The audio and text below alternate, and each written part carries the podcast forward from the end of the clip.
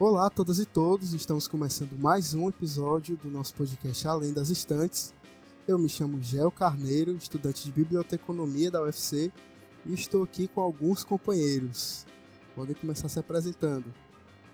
Oi, meu nome é Renata, eu sou bibliotecária, formada pela UFC, artista, cantora de chuveiro, e é isso. É, eu sou Ivan Ribeiro, estudante também de Biblioteconomia da UFC. Estamos aí, né? Vamos mais. E aí, galera? Meu nome é João Yuri, sou bibliotecário formado pela UFC. Sou pai de pet, pai de gente, pintor, chofé, acompanhante, conselheiro. E é isso, tamo aí. Depois de tantas ocupações, eu tô me sentindo até. Eu sou só um estudante de biblioteconomia. Bom, mas vamos lá, antes de a gente partir para a discussão principal do nosso episódio, eu queria fazer alguns agradecimentos e dar alguns avisos também. Em primeiro lugar, agradecer a todo mundo que ouviu o nosso primeiro episódio, que interagiu com a gente, que comentou lá no nosso perfil no Twitter e no nosso Instagram. Uh, em especial, alguns comentários aqui que eu consegui salvar. O primeiro é da Naira Disse que lá no Twitter comentou: me chama para falar sobre biblioteca prisional, nunca pedi nada. o segundo comentário é da Cold Raquel. Opa, que maravilha! Se for rolar sobre biblioteca prisional, chama eu e a arroba Leia451 também, podemos agregar. E a arroba Leia451, claro que teve que responder, né? Sim, verdade. Apesar de ainda ter pouca bíblia sobre bibliotecas prisionais, já tem galera pesquisando e creio que já podemos falar sobre aspectos diferentes das bibliotecas prisionais, pois tudo muda dependendo do estado e também da abordagem de cada pesquisador e bibliotecário sobre o dispositivo. Nós tivemos também alguns comentários acerca do nosso episódio como um todo e do nosso podcast, que foram da arroba híbrida arte, que nos, nos parabenizou pela iniciativa e se mostrou curiosa para ouvir os nossos próximos episódios. O arroba Gabriel Sales 866 disse muito bom e completo, aguardando os próximos episódios. Muito obrigado, Gabriel. Arroba Betecheba, esse nick aqui é bem próprio, gostei. É, que comentou: Achei muito bom e necessário. Só uma melhoria no áudio e nas transições como resolução. Isso aí a gente com certeza vai melhorar nos próximos episódios. Arroba Marina Salles Almeida comentou que a temática do nosso primeiro episódio foi mais do que pertinente. E o arroba robsonsouza.cs comentou que queria falar só quando terminasse de ouvir o episódio, mas que o trabalho da gente estava perfeito. Muito obrigado, Robson. Um dia a gente chega lá. Eu queria lembrar também que nós temos um Apoia-se para você que se sente à vontade para apoiar financeiramente o nosso projeto, para que a gente consiga manter o nosso trabalho uh, e desenvolvê-lo com mais qualidade, com mais qualidade de áudio, enfim. Uh, lembrando que vocês podem nos seguir nas nossas redes sociais, que são estantespod, POD, tanto no Twitter como no Instagram. E o link do Apoia-se é apoia.se barra estantespod. Se você tem alguma consideração sobre o que foi tratado nesse episódio ou no nosso primeiro episódio, ou quer mandar alguma sugestão, alguma crítica, qualquer coisa, pode escrever um e-mail pra gente em além das estantes podcast@gmail.com. E aí o Gel esqueceu de falar um pouco mais do Apoia-se, né? Porque tem as metas lá do Apoia-se, tem as categorias que você pode doar, né? Você pode começar doando a partir de dois reais por mês, e aí a primeira categoria, que é a partir de dois reais, é a categoria cafezinho. Você pode apoiar nosso podcast com valor de copo, de café enorme, para a gente continuar aqui tendo energia para gravar. Pode doar também cinco reais, que aí é um, uma merenda mais reforçada, né? Que é café com cuscuz. E aí você pode participar também doando a partir de cinco reais do nosso grupo no Telegram. E aí lá a gente consegue destrinchar melhor o assunto tratado no episódio e aí encaminhar algumas coisas, né? Fazer essa conexão mesmo entre os bibliotecários e bibliotecários do Brasil. É, e aí, a outra categoria, que é de 15 reais, que é a tapioca completa com suco. Essa aqui vai encher o bucho. E aí é uma merenda reforçada, que também dá direito à participação no grupo do Telegram. E é isso, galera. Quem curtiu o nosso episódio, quem curtiu o nosso conteúdo e puder e quiser dar essa força pra gente, vai lá no Apoia-se, apoia.se barra estantespod. Perfeito. Agora a gente pode partir para nossa discussão principal. Hoje a gente vai tratar sobre a atuação profissional do bibliotecário e a formação desse profissional também. Bom, dando uma leve introdução ao tópico que a gente vai tratar, eu entrei no curso de biblioteconomia em 2014. E ao longo do curso, a gente tem contato com essas discussões sobre crescimento na época. Falava-se muito sobre o crescimento das tecnologias de informação e comunicação, uh, que isso ia impactar na forma como as pessoas acessavam a informação e na forma como elas buscavam qualquer tipo de informação que a pessoa julgasse necessária. E havia essa discussão de qual que era o papel da biblioteca nesse cenário. Hoje, seis anos depois, a gente consegue perceber, e não só perceber, como já que existem pesquisas sobre isso, e eu gostaria de trazer aqui uma pesquisa da TIC Domicílios, que foi publicada, foi feita em 2018, publicada em 2019, que trouxe alguns dados bem interessantes para a gente começar a nossa discussão. Alguns deles são de que hoje, né, hoje 2018, mas assim, dois anos com certeza mudou tanta coisa assim no, no cenário. 70% da população brasileira tem acesso à internet. E, é, e esse acesso à internet se dá majoritariamente por dispositivos móveis, smartphones. E aqui vale, vale ressaltar que existe dentro desse dado um outro, outra questão interessante. Boa parte da, os brasileiros costumam se informar pelo WhatsApp. Não à toa que a gente viu, pelo menos no último período, de forma mais forte, não que tenha começado é, nesse último ano, nesses últimos dois anos, o crescimento de fake news. E o que é que o WhatsApp tem a ver com isso?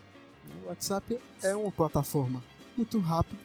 Você hoje limitou um pouco mais, mas antes disso, antes de toda essa discussão ser pautada, dava para você disseminar qualquer coisa indiscriminadamente para um número sem fim de pessoas, teoricamente. E como essas pessoas se comunicam por esse aplicativo, a maioria dos pacotes de internet não cobram o acesso do WhatsApp. Ele geralmente é gratuito e limitado. O que quer dizer que, quando você recebe alguma notícia, por exemplo, com um link externo, e o pacote de dados dessa pessoa já acabou, ela não vai conseguir abrir esse link para ler a notícia para ler uh, do que, que se trata aquela suposta informação. Ela vai ter somente o que está dentro do aplicativo.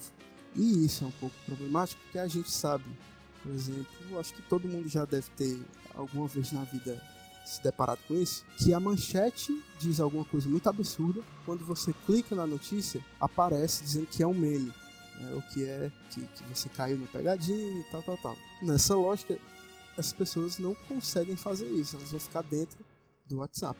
E seja por link ou não, a gente sabe que as mensagens elas podem ser enviadas aí à torta e à direita.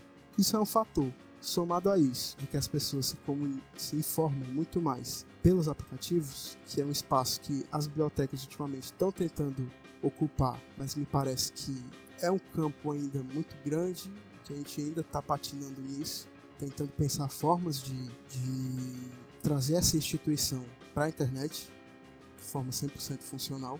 Temos ainda a questão profissional de fato, que é a de que o bibliotecário ele é visto pela sociedade como um profissional que cuida apenas de bibliotecas tradicionais.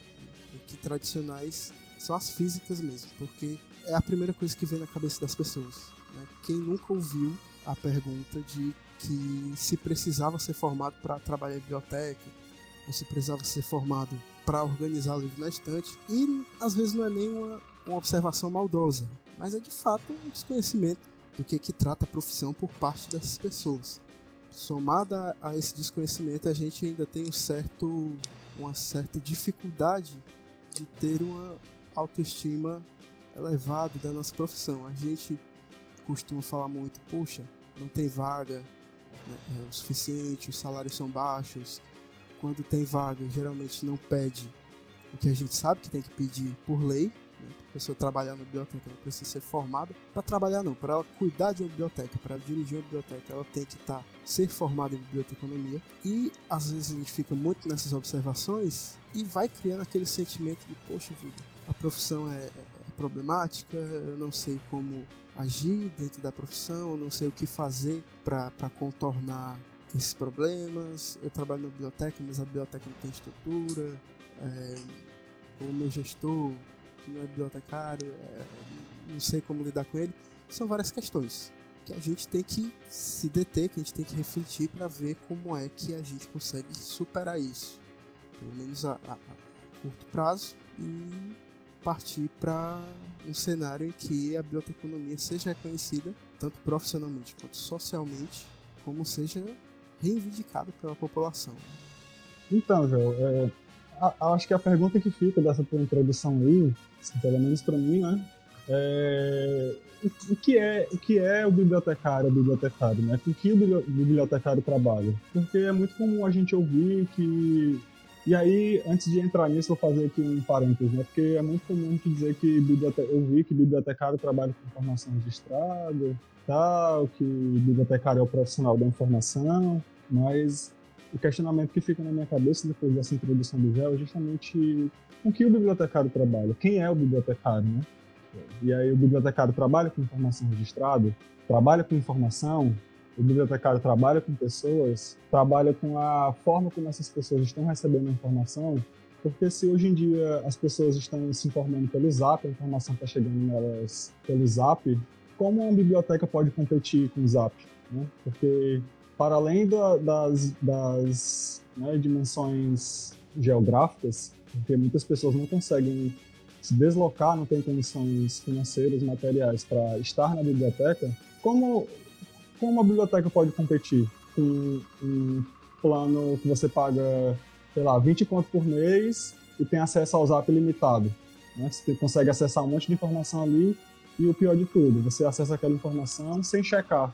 Você se informa muitas vezes por headline, se informa pelo título da notícia, que muitas vezes é tendencioso. E aí, a, meu, meu questionamento inicial, a minha reflexão inicial, eu acho que parte disso, né? De quem é o profissional? Quem é o bibliotecário? É um profissional da informação? É uma pessoa que trabalha com informação registrada?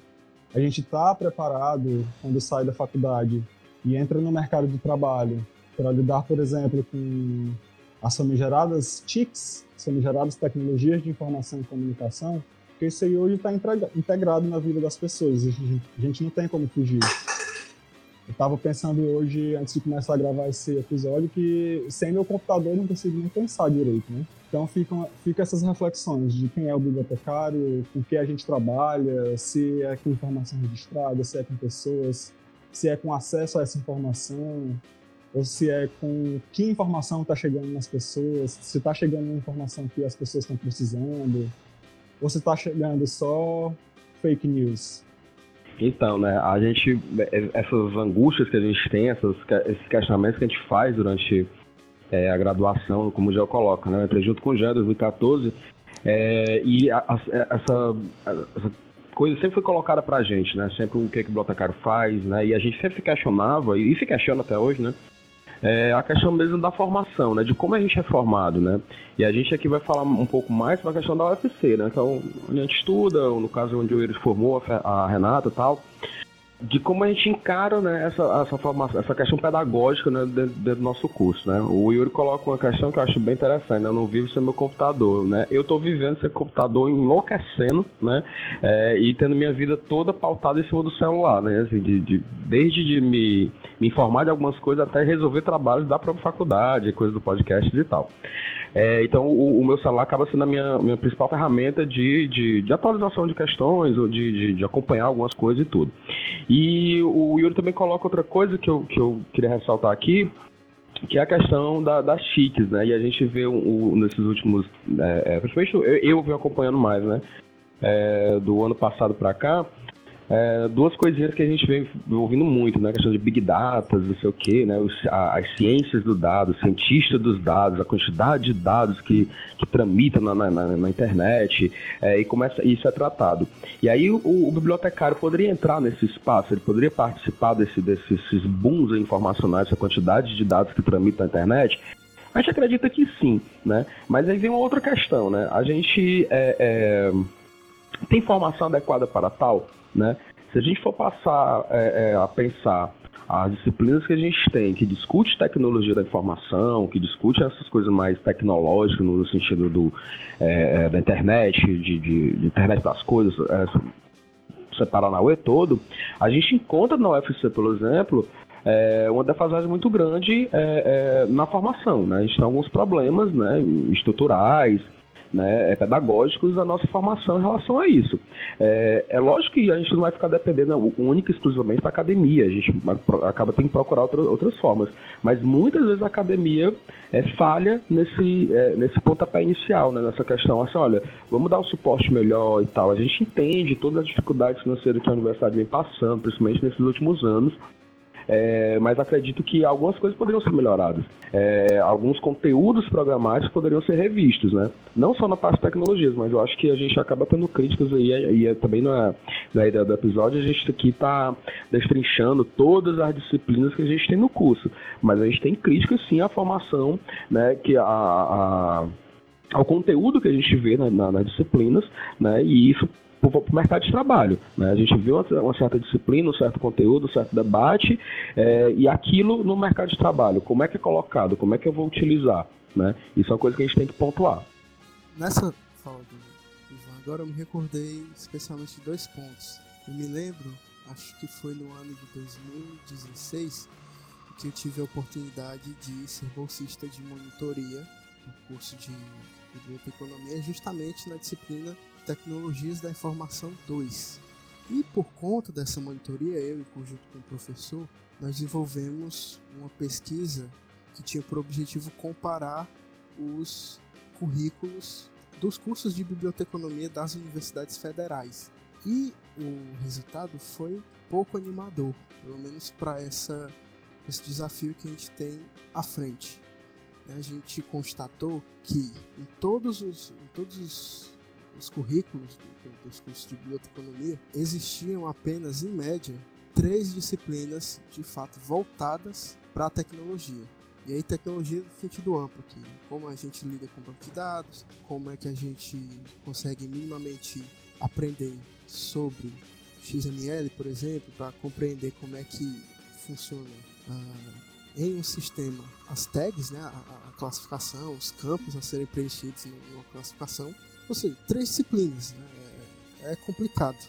E aí falando, já falando sobre currículo, pelo menos após ler vários artigos, enfim, se você parar para ler alguns artigos que versam sobre a, a, atividade profissional do bibliotecário e a atuação profissional do bibliotecário, você percebe que é um consenso dentre as mais diversas abordagens que se tem que o currículo precisa ser alterado para refletir esse no, novo cenário. E aí são discussões que, que existem pelo menos desde os anos 80.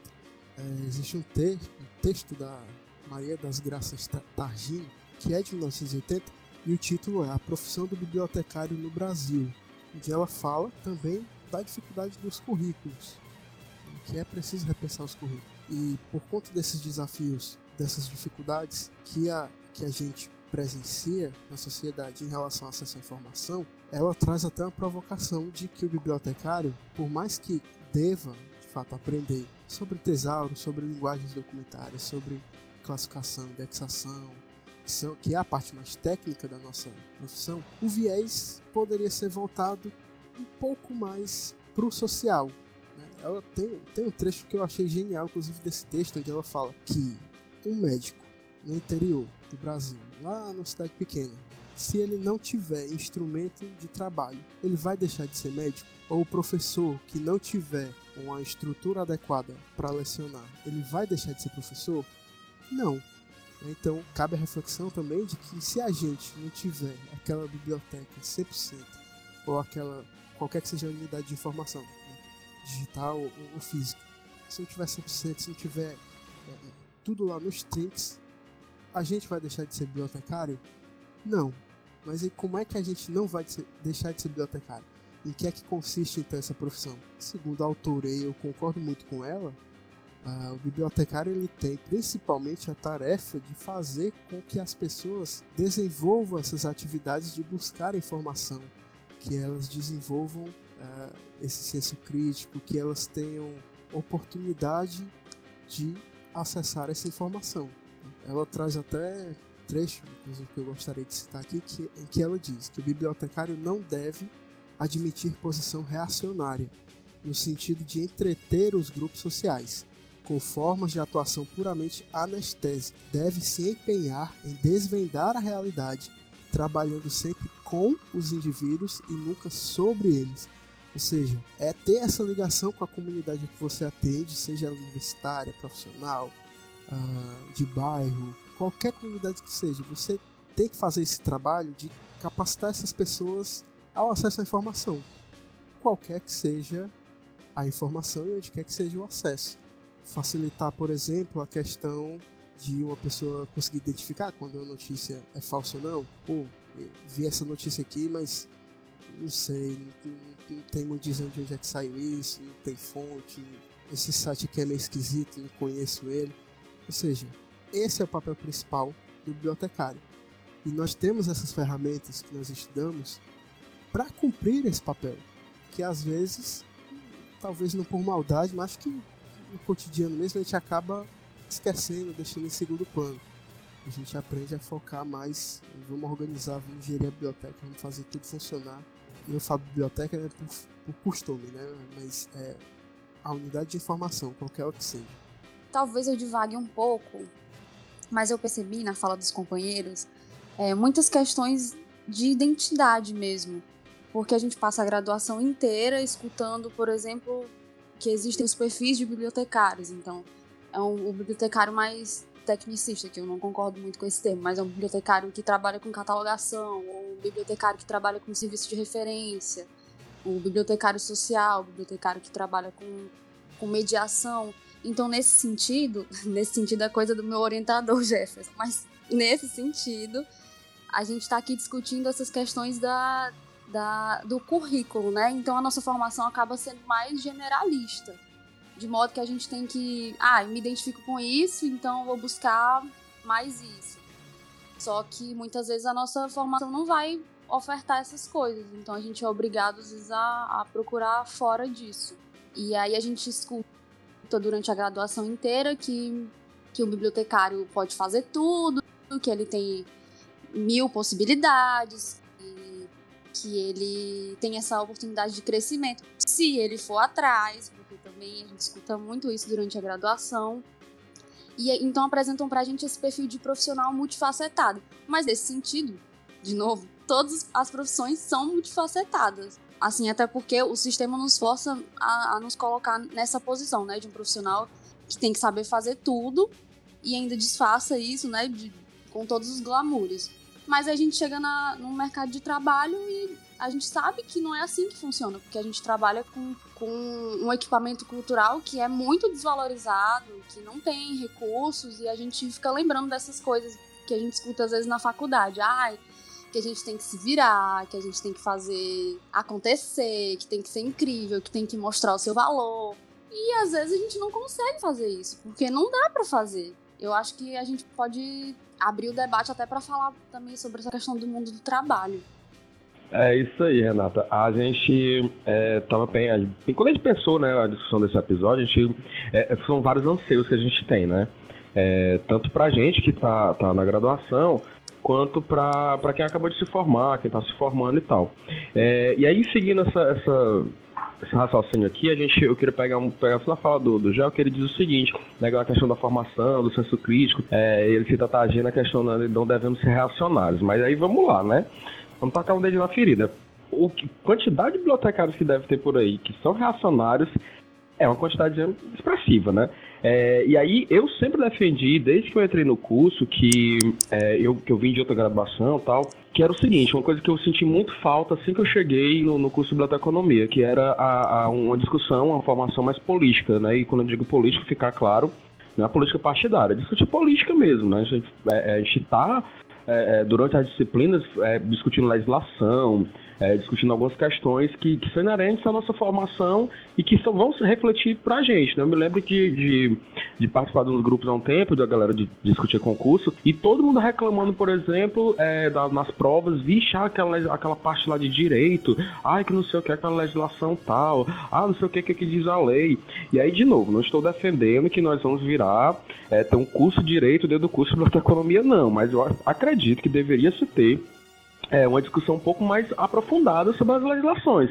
Né? O Senado, porque eu não estou lembrando agora o livro, mas a gente vai botar ele na referência da discussão do episódio. Então, o Senado e a Câmara dos Deputados eles lançaram um livro que faz um compilado de todas as leis, né, toda a legislação brasileira até o, o momento do lançamento dele lá, é, sobre a questão é, é, da legislação voltada para o livro, literatura, biblioteca e tal. Inclusive tem a lei dos bibliotecários, é, que é um livro bem fininho, tá, mas assim, tá ali o compilado de várias leis que estão, é, é, é, é, como é se diz, fazendo referência à questão do livro, da leitura, da biblioteca, e que a gente não discute, né? Quando discute, discute solto, numa disciplina, que é acular, o próprio código de ética é discutido numa disciplina no final do curso, né, pelo menos na UFC, né, que é a, a de atuação profissional, ética atuação profissional.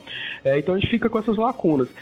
Quando a Tagino também fala que a gente precisa estar perto do indivíduo, estar conversando com o usuário, aquela coisa toda, eu sei que tem a disciplina de estudo de usuário, beleza. Mas eu também entendo e é a minha opinião que a gente deveria ter alguma discussão mais aprofundada, por exemplo, é, com a psicologia, né? A gente tem discussões mais... A, gente já tem tecnologia, tem, mas a gente deveria também ter uma questão da, de estudar um pouco psicologia. Acho que falta um pouco de tato, né? É, dessa relação mesmo humana com, com, com, com o usuário da nossa unidade de informação. Né? Então, assim, algumas questões que a gente tem que pensar. E, e para além disso, essa, essa formação, é, essas questões que a gente acaba não vendo durante o curso, refletem na nossa atuação, né? em vários aspectos. Como, por exemplo, aqui no Ceará, e aí só para dar uma, uma, alfinetada, e a gente pretende discutir em outro episódio, é, a gente está, o curso fundado em 64, a associação em 60 e pouco, não lembro agora o ano exato, a Associação de Bibliotecários, e até hoje ele não tem um sindicato. E no meu entendimento, e eu acho que no entendimento dos companheiros também, a gente não tem uma associação porque a gente não tem consciência de classe. O que falta pra gente é ter consciência de classe. A gente não tem consciência de que a gente precisa do sindicato. E no governo que a gente está, falta um sindicato. Para quem tem já está difícil, né? Imagina para quem não tem. Né? Então, assim, é a gente pensar que todas essas coisas que a gente discute na faculdade, é, as questões mais técnicas, digamos assim, ou as mais teóricas, a gente vai utilizar para o nosso fazer, nosso trabalho é, propriamente dito, beleza. Mas existem questões também que a gente tem que discutir paralelo que vão para além do nosso fazer profissional. E aí, só rapidinho, uma observação que ele citou de ter o sindicato e tudo. Fica aí o lembrete né, da reforma da Previdência, que foi aprovada ano passado a pessoa vai ter que trabalhar até morrer praticamente. Uh, o Bolsonaro é, extinguiu os cargos de bibliotecário da, do nível federal. E assim, a gente sabe que uma galera, uma galera se forma e o primeiro pensamento que tem é ir pro concurso, né? E, e essa reforma da Previdência atingiu esse pessoal. Atingiu todo mundo, mas enfim, aí já o ministro da Economia, Paulo Guedes, agora que também está empreendendo um ataque direto contra os servidores públicos, fica aí várias deixas para a gente se organizar de fato e ter um sindicato. Lembrando também do nosso governador de Ceará, do PT, Camilo Santana, que também aprovou uma reforma da Previdência. Foi o primeiro estado a aprovar uma reforma da Previdência em 20, nem 24 horas, foi menos de uma semana, sem debate, sem ouvir ninguém. Colocou a tropa de choque ali para bater nos trabalhadores públicos, ou seja, motivo a gente tem, falta só um empurrãozinho. Que pelo tanto de coisa que a gente está sofrendo, não é nem empurrãozinho não, é, é realmente pô, cair, cair dentro disso e, e acordar pra vida. Macho, como dizia aquele personagem das garras da patrulha, o negócio tá periclitante, viu? É, e só pegando o gancho, o gancho de algumas falas da Renata, que ela citou a questão da identidade profissional, isso é uma coisa que me incomoda em particular, porque eu mesmo, em alguns momentos da minha graduação e até agora mesmo, depois de formado, eu me questiono o que eu sou, que, que tipo de profissional eu sou, que um trabalho, porque a gente não tem esse tipo de, de, de formação, a gente não tem esse tipo de preparo né, dentro das cadeiras da academia para a gente se formar e ter condições de lidar com, a, com as situações aqui fora, né, no mundo real, onde tem é, poderes em diversos níveis é, atuando sobre a gente e que se a gente estiver sozinho a gente não consegue não consegue fazer muita coisa, né? E é nessas horas que a gente tem que se apoiar na comunidade, se apoiar nos nossos pares para que a gente consiga alguma coisa em conjunto. E aí eu falo isso assim porque algumas pessoas podem pensar que quando a gente fala de biblioteconomia social, a gente está falando de filantropia. Né? E na verdade não é filantropia. Filantropia é outra coisa. Porque quando a gente fala de social, a gente está falando no sentido de entender que nós, bibliotecários e bibliotecários, nós trabalhamos fundamentalmente com pessoas. Porque uma informação sem, sem ser utilizada por uma pessoa, ela não é nada. Uma, uma informação sem ser apropriada pelas pessoas, ela não é nada. É um dado, né, cara? Voltando àquela famosa discussão de sempre. Pois é, e aí eu fico nessa, sabe, cara? É, quando a gente fala também aqui da questão da tecnologia, a gente não está dizendo que as disciplinas de, de, que a gente tem de formação teórica e mesmo as de formação técnica, elas não são, eu não estou dizendo que elas são desnecessárias, elas são necessárias porque elas dão a base para que a gente consiga trabalhar até mesmo nos ambientes tecnológicos, né, nos gadgets que a gente tem hoje em dia. Mas a questão aqui que eu falo é assim, por exemplo, me lembrei agora do filme Daniel Blake, né, que o cara fica tentando, cara fica, vai na biblioteca ou vai em algum lugar, não me engano, no centro de emprego, sei lá. E aí ele fica tentando conseguir acessar uma informação conseguir acessar um formulário, preencher várias coisas ali, e o cara simplesmente não consegue porque não tem familiaridade com as tecnologias, o cara não sabe como preencher, ele tem tudo ali na mão dele, ele vai perder o, o benefício dele e ele não consegue acessar, né? E o, o, meu questionamento é nesse sentido, por exemplo, às vezes a gente fica dizendo, ah, as pessoas não usam a biblioteca, as pessoas não ocupam os espaços e tal, mas porra, a biblioteca fica longe da casa das pessoas, não tem biblioteca nas, nas comunidades. As iniciativas que tem são de bibliotecas comunitárias, porque o poder público não se interessa em fornecer esse tipo de serviço para a comunidade. E aí essas pessoas ficam muitas vezes sem conseguir tirar um documento. A pessoa não sabe como é que tira um RG porque não tem uma informação necessária. Então, às vezes, a pessoa não, por, por falta de uma informação para tirar um RG, ela não consegue acessar diversos outros serviços que a nossa é, que a nossa sociedade demanda que nós tenhamos um mínimo de identificação para conseguir acessar, né? entrando na, nessa, nesse ponto, fica até sugestão de, de, de assistir, além do, do Daniel Blake que o Yuri comentou, de assistir o filme The Public, de 2019, né? E olha que genial a, o enredo do filme enfim, tem, tem uma biblioteca pública em uma dos Estados Unidos que é ocupada por moradores de rua que não queriam ficar ao relevo após a chegada de uma frente fria na cidade. E aí o filme gira em torno disso, né? A polícia do lado de fora da biblioteca querendo expulsar os moradores de rua de dentro do prédio, o bibliotecário dentro da biblioteca junto com esses moradores acaba iniciando ali um, uma ocupação do prédio e toda aquela discussão de, da função da biblioteca, né? De estar tá aberta para essas pessoas, para todo o grupo de pessoas. E acho que cabe perfeitamente dentro da discussão que a gente está tendo. E engraçado, cara, assim, né? A gente tá falando do, do, do, usuário, né? De que às vezes tem dificuldade de ter acesso à informação.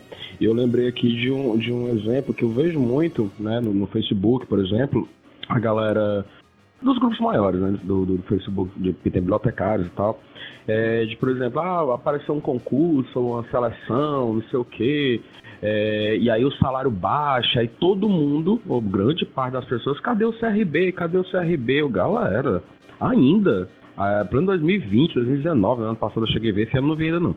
Mas ano passado eu, te vi, eu cheguei a ver algumas coisas, cadê o CRB? Todo mundo sabe, o CRB não cumpre essa função. Aí, de novo, a função seria do sindicato, não do Conselho Regional. Né? O Conselho Regional está para vigiar e punir, ele não está para fiscalizar salário. Né? O máximo que ele poderia tentar fazer era dizer, olha, esse salário não é compatível, mas mesmo assim, né? qualquer instituição que receba o CRB questionando o salário vai dizer, quem é vocês?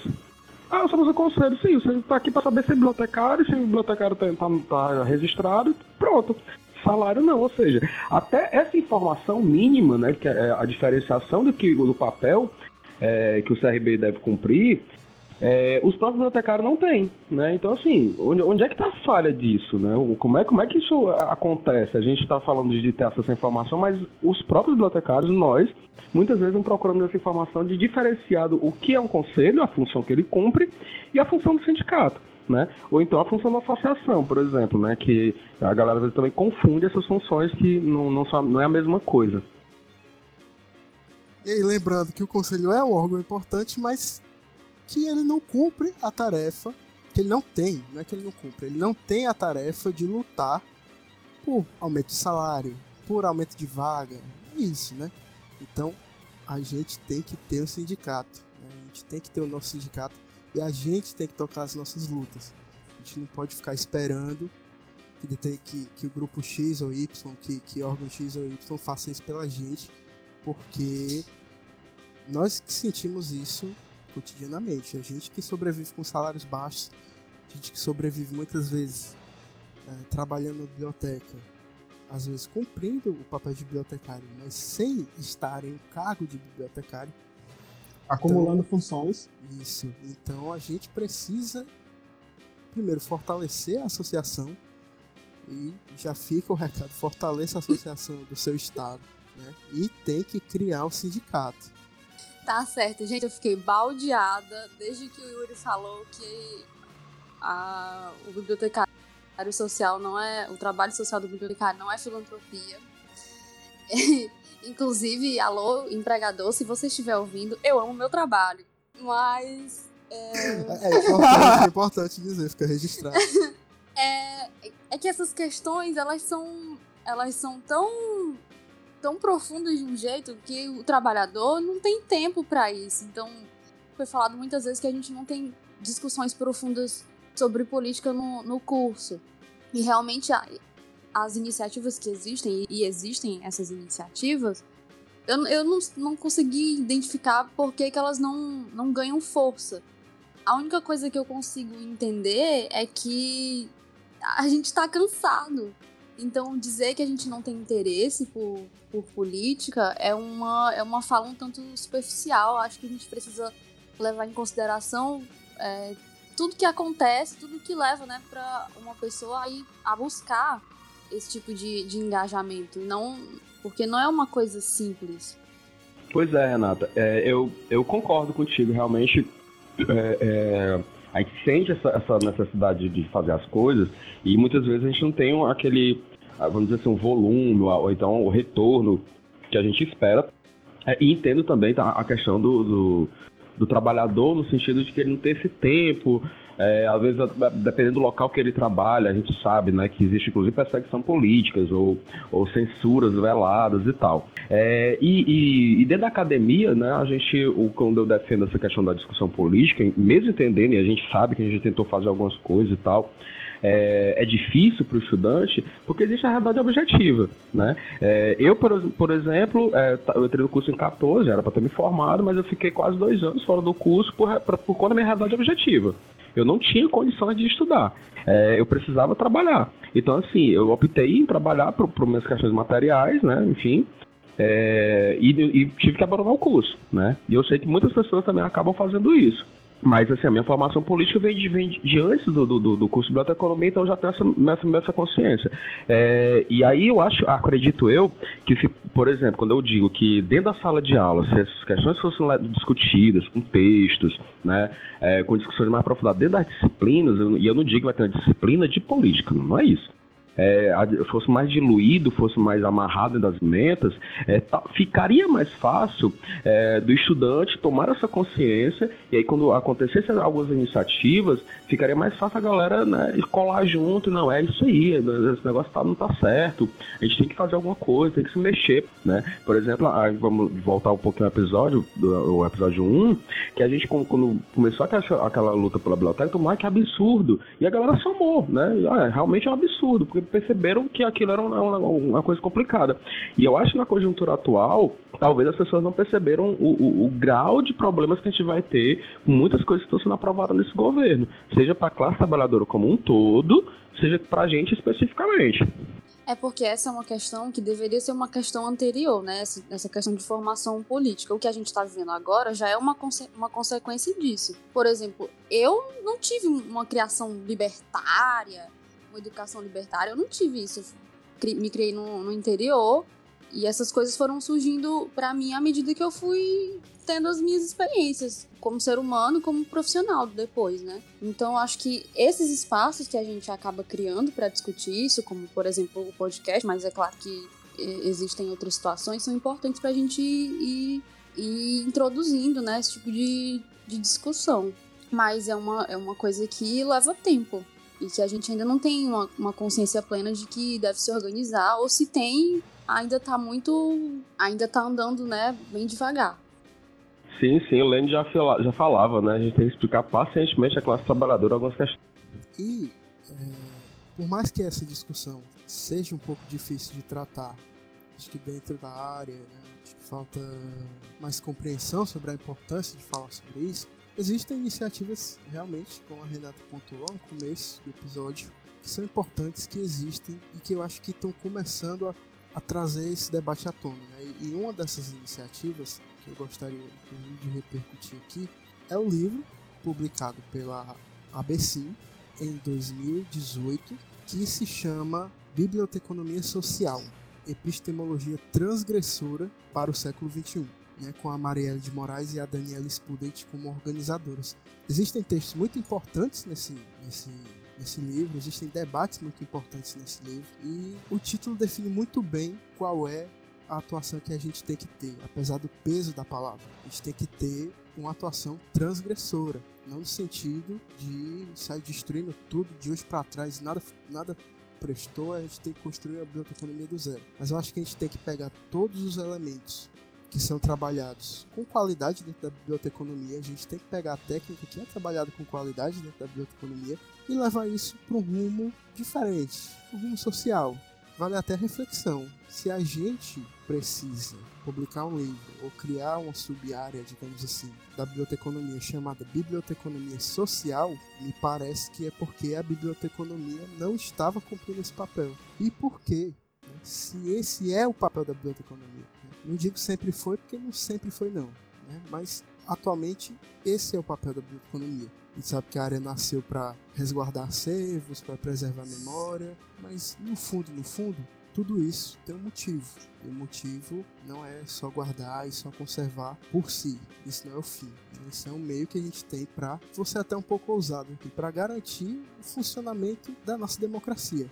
E aqui a democracia com várias aspas, porque a gente vive numa democracia liberal e democracia burguesa, por mais que essa palavra também cause um pouco de choque. A gente não vive uma democracia no sentido estrito da palavra. Então, cabe a gente, aos bibliotecários, mais esse desafio também de preservar essa, essa nossa frágil democracia.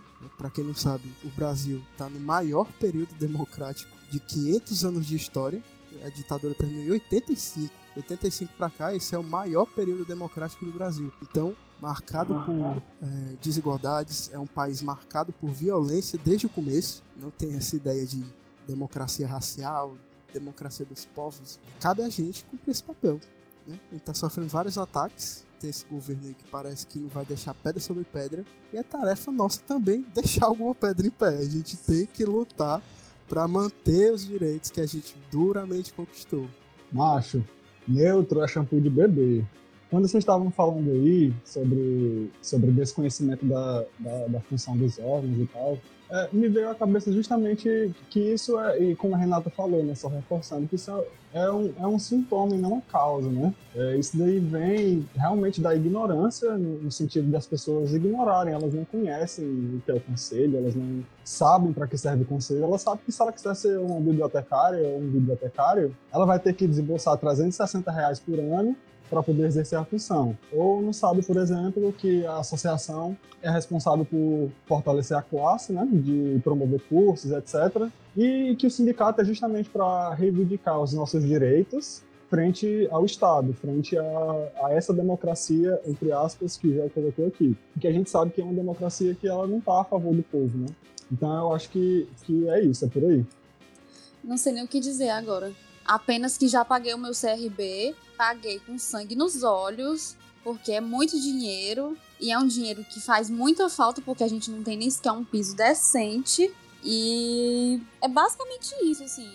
A gente falou muito aqui sobre fortalecer né, essa questão do, do conselho, mas eu também não. Enfim, não, não consigo fazer uma, uma crítica completamente livre disso. Então é óbvio que se eu tô fazendo uma crítica a eles, eu faço uma crítica a mim. Porém, quem está com, com menos 360 reais na conta sou eu. E eu não sei muito bem o que pensar.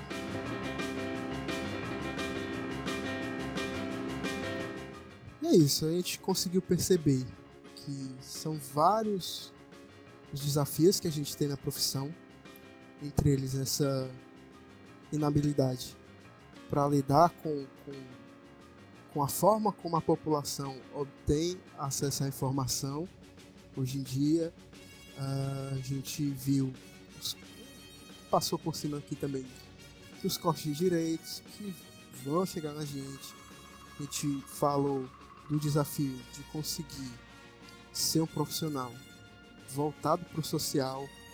A gente falou das problemáticas dos currículos, enfim, são vários os fatores que dificultam a nossa atuação profissional, ou pelo menos impedem com que ela seja levada ao seu extremo, que é de fazer com que as pessoas tenham acesso à informação, fazer com que as pessoas saibam ter acesso à informação.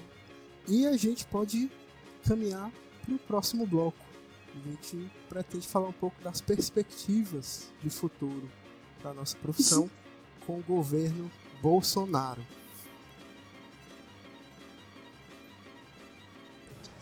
E aí, para falar desse governo, a gente pode partir de algumas coisas assim bem pontuais que a gente consegue a partir disso tocar a discussão.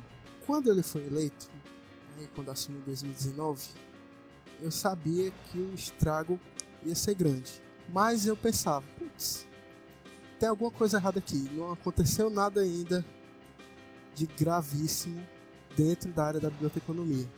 Mas infelizmente acho que a culpa foi minha. Uma semana depois de eu pensar isso, me aparece um olavista como diretor da Biblioteca Nacional. Um cara que saiu, Deus sabe de onde, defende coisas que eu, que eu não, não vou me dignar nem a debater aqui, porque não faz sentido debater uma coisa sem sentido como que os olavistas costumam pregar. Uh, junto com isso, mais recentemente, a gente teve o nazista da Secretaria de Cultura, que foi demitido, talvez, por, por ter dado pau demais. Eu vi até um meme, é, agora eu vou trazer aqui as minhas referências culturais. Vi um meme no Twitter e que era um tirinho. O Bolsonaro foi perguntar para ele: que história é essa? Você é nazista? Ele respondeu não tá demitido. Acho que o defeito dele foi ter dito que não era nazista quando o Bolsonaro foi perguntar. Enfim, foi demitido. Entrou a atriz lá, como é o nome dela mesmo? Regina Duarte. Regina Duarte. E bom. Namoradinha futuro, do nazismo. O futuro para as políticas públicas culturais no Brasil me parece nada animador.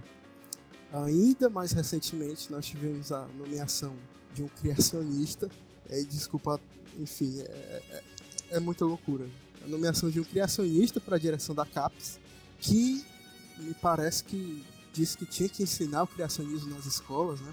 Sim. A gente pode até colocar a referência disso na, no post para depois não dizer que eu tô mentindo, que o pessoal que apoia geralmente diz isso. Então, viu? Fake Peraí que eu vou pedir o bibliotecário para colocar na referência, viu? Pois é.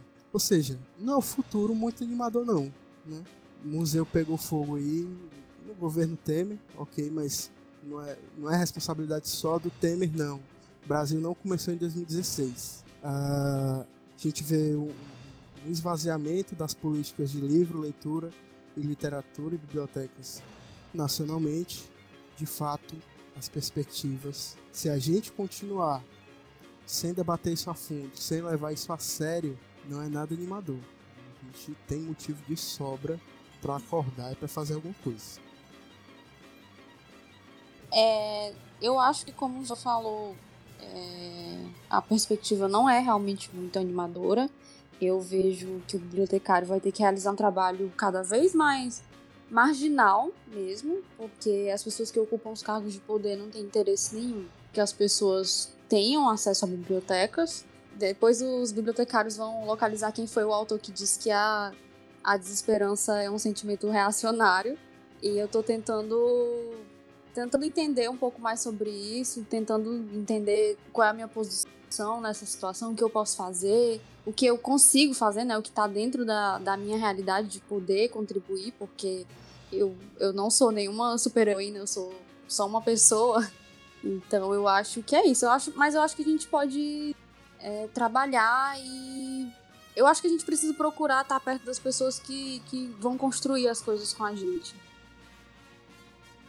Então, pois é, é, é tanto que, que quando, quando tu coloca né, que a gente precisa estar perto das pessoas, é, e aí nesse, nesse contexto que a gente está vivendo hoje, que o Brasil vem passando, né, desde o ano passado, é, ver o podcast, né? A gente até comentou no, no, episódio passado, mas aí eu queria fazer um outro, esse relato, né, de novo, de que é, a ideia do podcast, quando ele surge em 16, a gente conversava tal, e depois a gente agora materializou ele, estamos começando a dar vida a ele e tal. É, de novo agradecer todo mundo que escutou e tal. É, foi justamente disso, né? Que, que eram todos amigos né, da, da faculdade, todo mundo se conheceu na faculdade, tinha, tinha muita, temos muita coisa em comum e tal. Temos nossas divergências, né? enfim, dentro do grupo a gente tem pessoas que pensam diferente e tal. É, mas nem por isso a gente deixa de ser amigo ou deixa de construir projetos juntos e tal. Alguns já trabalharam uns com os outros e tal, eu já trabalhei com o Yuri, mesmo local, enfim. É, mas eu acho que, que, é justamente esse sentimento, eu acho da gente se juntar né, com nossos pares sabendo que dentro da categoria, infelizmente, tem alguns setores que defendem esse governo, que reivindicam esse governo, é, é um direito das pessoas né, que votaram nele, paciência, é, mas também a gente não pode ficar calado, né? Porque é nosso pai, é, nosso, é, uma, é um colega de profissão, que eu não vou para o enfrentamento é, é, é, político ou para o enfrentamento ideológico, né? Que eles tanto falam que eu tenho um abuso isso é uma coisa que me dá ódio nesse governo. Ah, não sei o que, tem ideologia. Porra, meu irmão, o que é ideologia? A galera sabe nem defender o que é ideologia. Assim, eu tenho a minha, tu tem a tua, todo mundo tem a sua. Né? E eu defendo a minha acabou. Se você defende a sua. Agora não vem dizer que o problema é ideologia. É, e aí eu acho que a perspectiva da gente de, deve ser, né, pelo menos a, o que o podcast se, se propõe, em boa medida, é, de ser um podcast de resistência, de ser um podcast que a gente consiga aglutinar a galera para esses debates e que a gente, é, é, é, para além do podcast, a gente consiga se mobilizar para coisas concretas, né? A gente aqui no, no, no em Fortaleza, a gente está passando aí por um processo na questão da biblioteca pública, tem todo um debate sobre bibliotecas escolares que a gente também vai quer discutir no, nos próximos episódios também, lutas que, que, que já aconteceram e estão por vir de novo. É, e eu acho que é, que é essa coisa da gente se unir né, para enfrentar esse governo, esses ataques que ele está fazendo na classe trabalhadora e que vai atingir a gente, né, que já vem atingindo, né, a questão do, do, do, do por exemplo, da a questão, por exemplo, da, da, eliminação dos cargos, né, a supressão lá dos cargos lá de bibliotecários e tal, é, é um problema, não só de bibliotecários, né, a questão, por exemplo, que eu acho que o GEL talvez tenha até mais um acúmulo...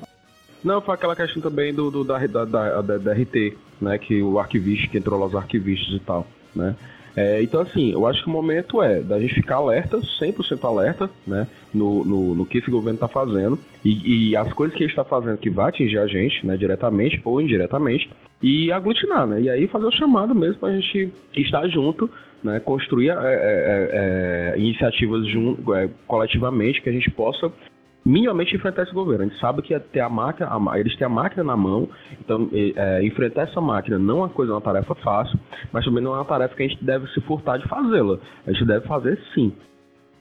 E aí, só para concluir, pegando um gancho das falas das companheiras e companheiros, né, que é, sim, um dos, dos sentimentos em relação, pelo menos a mim, né, que levou a somar o pessoal aqui na construção do podcast, na produção e tudo, foi justamente esse sentimento de desesperança, né? Esse sentimento assim de angústia, de, de não saber o que fazer, porque, enfim, sozinho é muito complicado. A gente, a gente acaba percebendo que sozinho a gente não tem força, né?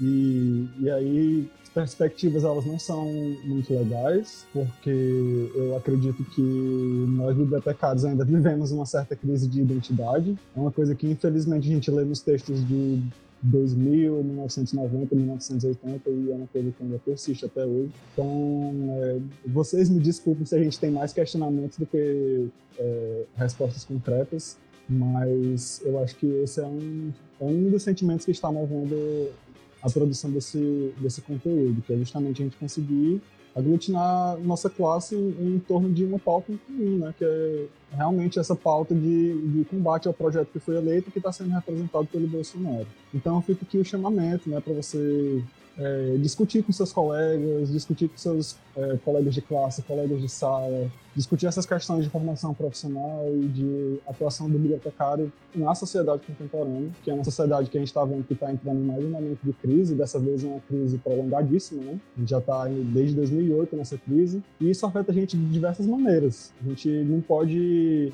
é, pensar que o que a gente está fazendo aqui no Ceará está desconectado do que está acontecendo no resto do Brasil ou mesmo no resto do mundo, né? Ele, ele pode demorar, o que está acontecendo lá do outro lado do mundo pode demorar para chegar aqui, mas chega. E aí eu acho que fica esse chamado para que a gente consiga se unir, fortalecer os órgãos de classe, fortalecer sindicatos, fortalecer associações, chegar junto nos conselhos, ver o que esses órgãos estão fazendo, participar, construir mesmo, né? E se engajar mesmo na luta.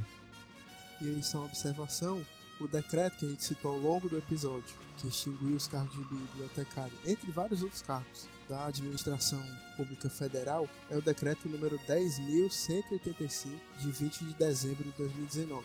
Caso você queira dar uma olhadinha direta no que é que o documento diz. Em relação às perspectivas, fica, acredito que uma principal. A gente não vai sair dessa situação enquanto não nos organizarmos politicamente uh, enquanto a gente não trouxer esse debate de fato para as salas de aulas, para os cursos, para os nossos colegas de profissão, e aí a gente espera ser um dos meios em que esse debate seja tratado de forma central. É importante a gente acordar, é importante a gente reivindicar um sindicato, é importante a gente reivindicar não só as lutas, inclusive, relativas à biblioteconomia, mas as lutas encampadas pela classe trabalhadora em geral.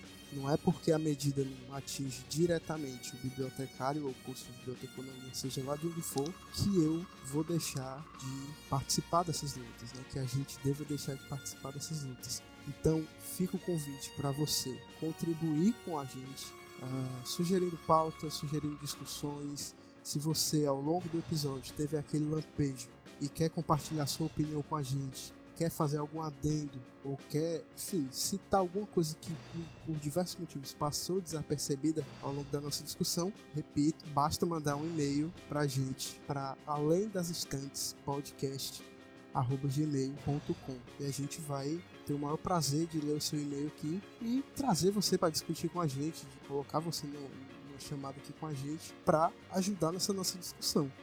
Posso soltar um spoiler? é, também uma coisa que a gente vem discutindo no podcast, né?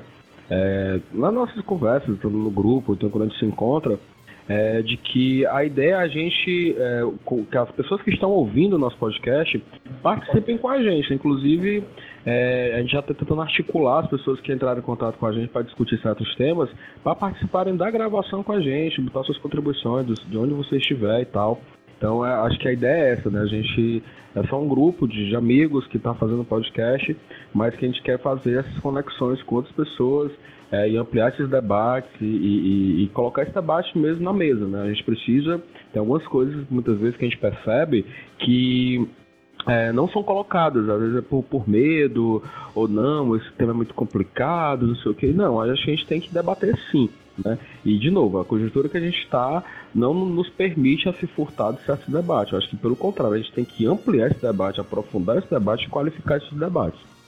É, gente, continuem também o, o debate na, nas redes sociais do podcast, mas também conversem entre vocês, na comunidade de vocês, na conversa de bar. Eu acho que esse tipo de, de questionamento nunca é demais se vocês conseguirem conversar com a família de vocês, com os pais de vocês, eu acho que vocês iam ver que existem sim, outros sim, mundos sim, também. Sim. Demais, foi um prazer muito grande conversar com vocês, foi muito divertido. Temos o um episódio? Temos mais. Mais um episódio. Acho que é sim. Isso, e é isso, pessoal. A gente agradece a você que teve a paciência de chegar até o final do nosso episódio. Reforça o convite para você entrar em contato com a gente através das nossas redes sociais, Twitter e Instagram, arroba estantespod, POD, e pelo nosso e-mail, além das estantes podcast, arroba gmail.com. Né? E é isso. Até o próximo episódio. Falou! Aê! Abraços.